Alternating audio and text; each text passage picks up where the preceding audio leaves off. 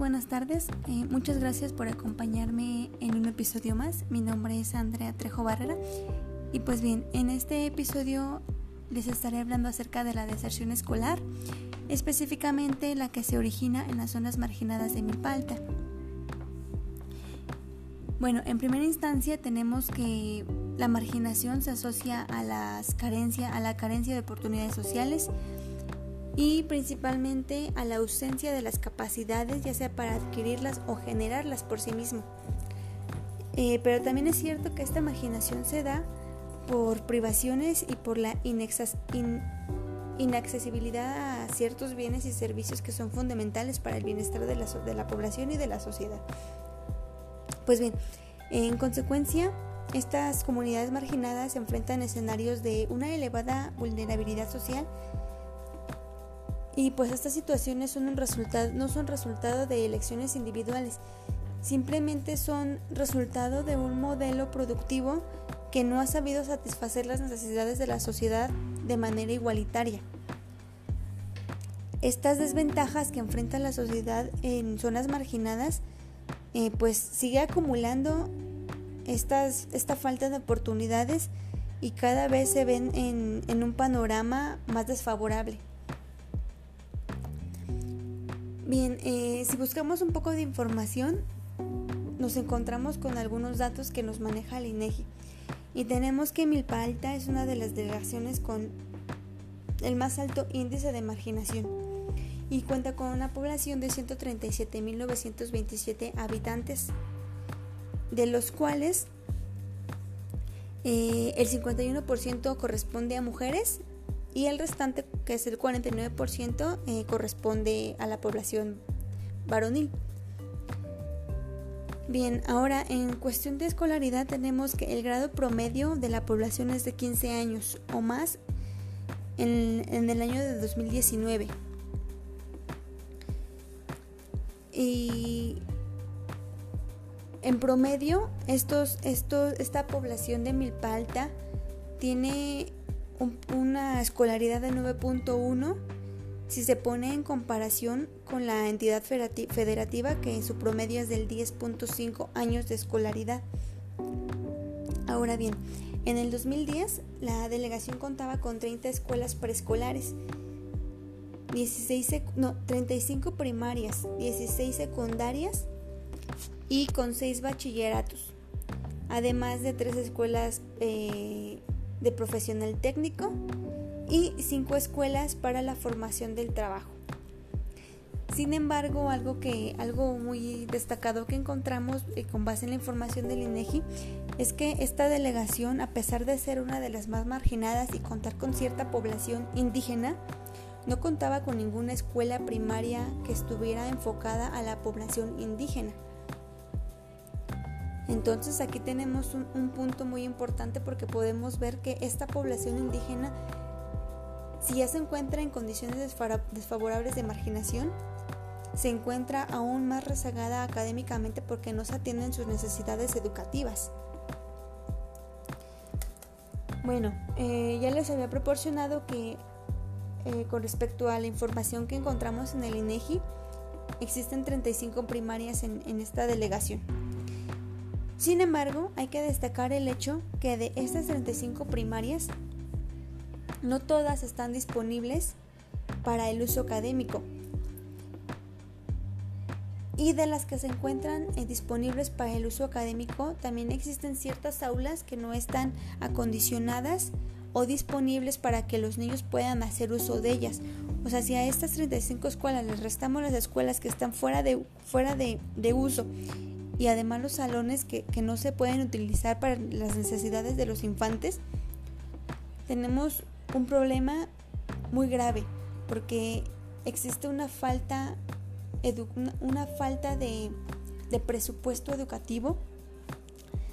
Y si bien es cierto que, que eh, el país de México puede ser uno de los países que invierte más en educación, también es cierto que todos estos recursos no son bien destinados y no llegan a la población final que son los niños.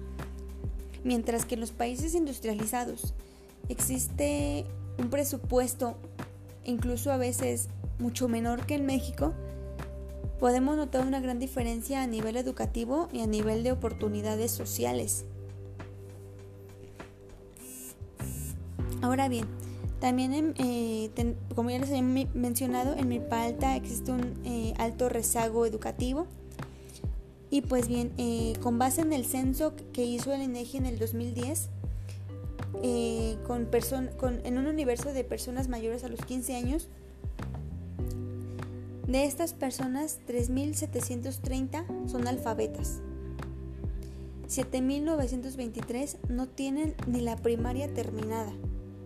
O sea, esta es una población muy vulnerable, como les mencioné en el episodio anterior, porque puede ser fácilmente eh, capturada por, por la delincuencia y por el narcotráfico.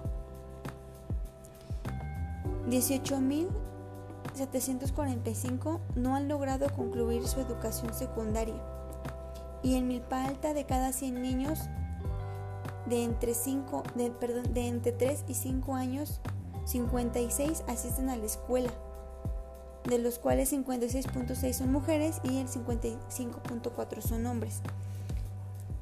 Si nos damos una idea, o sea, poco más de la mitad son los niños que tienen la oportunidad de desarrollar todo su potencial, mientras que la otra mitad de los niños son una población que con problemas aprenderá o, sabrá leer. Por supuesto que mucho menos sabrá resolver un problema básico de matemáticas. ¿Y, qué, qué decir de su futuro? Su futuro se encuentra en peligro porque no tiene las herramientas necesarias para poder desarrollarse en el mundo laboral y en el mundo social. Pues bien, Ahora, eh, como ya les había comentado en el episodio anterior, muchos de esos niños tienen que abandonar sus estudios por problemas económicos debido a que se tiene que contribuir a la manutención de la familia. Por otro lado, el nivel educativo de los padres y la actitud que estos tengan en general hacia la educación puede ser un factor determinante del fracaso escolar, como ya les había mencionado también mientras que el factor económico puede obligar a muchos padres a sacar de sus hijos a la escuela, ya sea porque no pueden costear los gastos como los útiles escolares, los uniformes y necesitan esa ayuda económica que los niños pueden darle. También existen casos que los niños tienen que trabajar y, de alguna forma intentar estudiar de forma eficiente que si ya, si ya es complicado desarrollarse en un mundo marginado, todavía es más complicado estudiar y trabajar a la vez. Bueno, en lo que concierne a la educación escolar de Milpalta, tenemos información del Sistema Nacional de Información Municipal y obtuvimos que los niños de entre 6 y 14 años de edad habitualmente este, cursan la, educación primaria. De los, los 22.610 niños que habitan en Milpa Alta, tan solo 21.633 niños acuden a la escuela.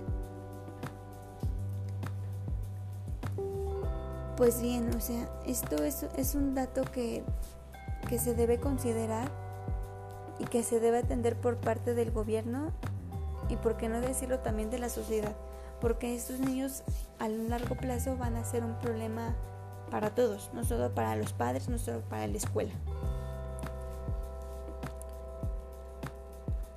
Bien, ahora, eh, si bien es cierto que he mencionado que los profesores también juegan un papel importante, también hay que decir que, la, que los profesores no son suficientes para la demanda educativa que, hay en, la Ciudad de México y por ende en mi falta. También obtuvimos datos del INEGI en los que nos dicen que cuatro, de los 459 profesores de educación primaria, estoy hablando con respecto a la delegación Milpalta. Bueno, existen 459 profesores en educación primaria y de los cuales el 20.91% corresponde a hombres y el 79.09% corresponde a mujeres. Pues bien, estos 459 profesores deben atender a una demanda académica de 21.633 alumnos. Bueno, ah, también tenemos que en promedio cada escuela primaria de Milpalta cuenta con 13 maestros que claramente todos conocemos que la educación primaria se maneja por, por 6 este, seis grados.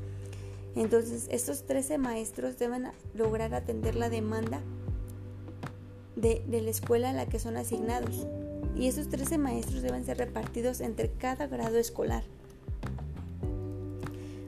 Bueno, ahora si partimos desde la perspectiva que está ocurriendo hoy en el, mundo, debido al confinamiento que existe por el COVID-19,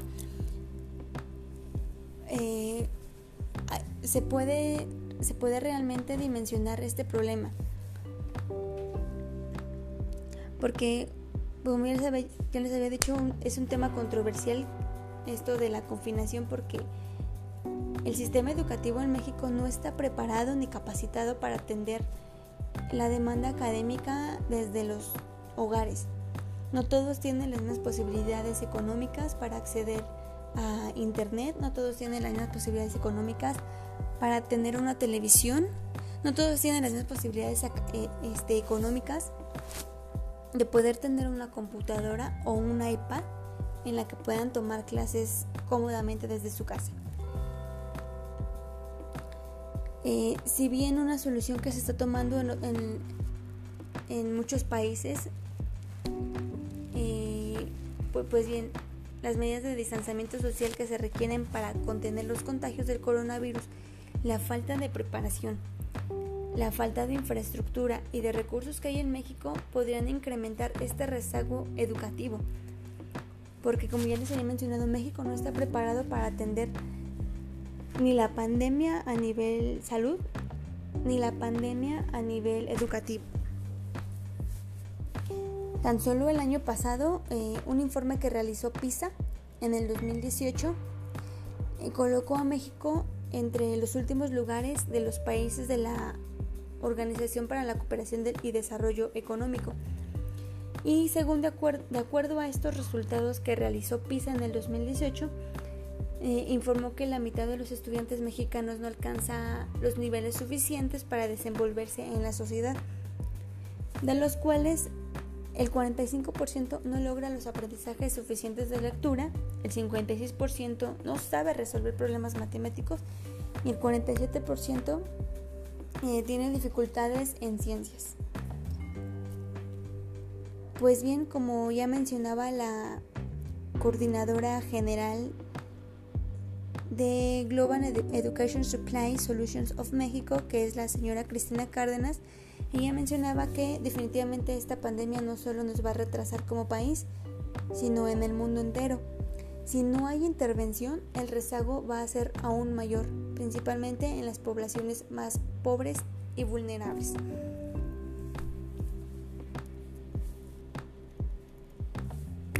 Pues bien, eh, por el momento dejaremos hasta aquí este episodio. Espero me puedan acompañar para el siguiente episodio. Que pasen una linda tarde. Hasta luego.